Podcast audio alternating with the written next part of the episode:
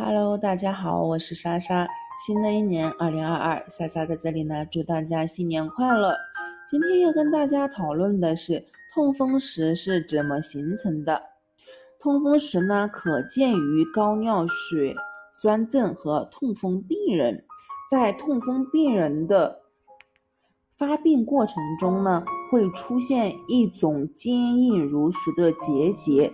则被称为痛风石，又名呢是痛风结节，是尿酸钠结晶沉积于软组织的。由于嘌呤代谢停代发生，尿酸呢会过量，尿酸盐呢就会以微细症结结晶沉积于软结构，发生慢性炎症及异物反应，导致纤维。构造增生而形成这个结节肿。痛风石呢是谷氨酸钠尿酸盐在皮下群以及形成的结晶。这些痛风石呢可导致痛性的笼盖皮肤的结节，而多见于呢关节软骨、滑囊、耳轮、腱鞘、关节四周。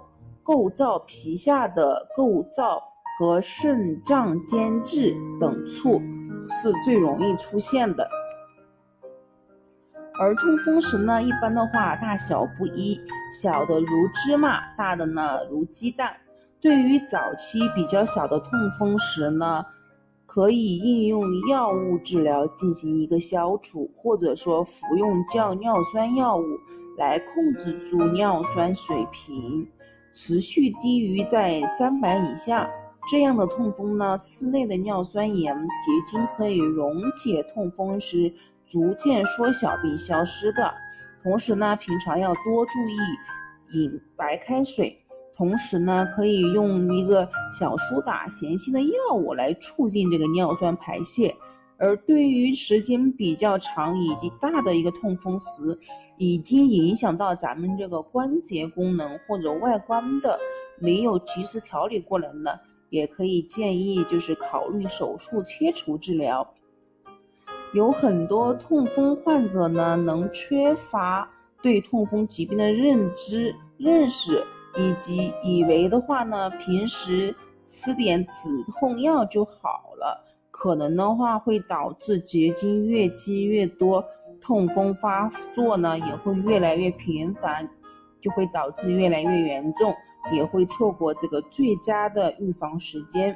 所以说呢，有痛风的伙伴们一定要及时处理，及时治疗。俗话说得好，千金难买身体好，健康才是无价宝。好了，今天的痛风呢就小知识就到这里了。嗯，祝大家新年快乐！有需要更多痛风小知识的呢，可以关注一下嗯莎莎主页的微信啊，会有更多健康的痛风小知识分享到给您。拜拜。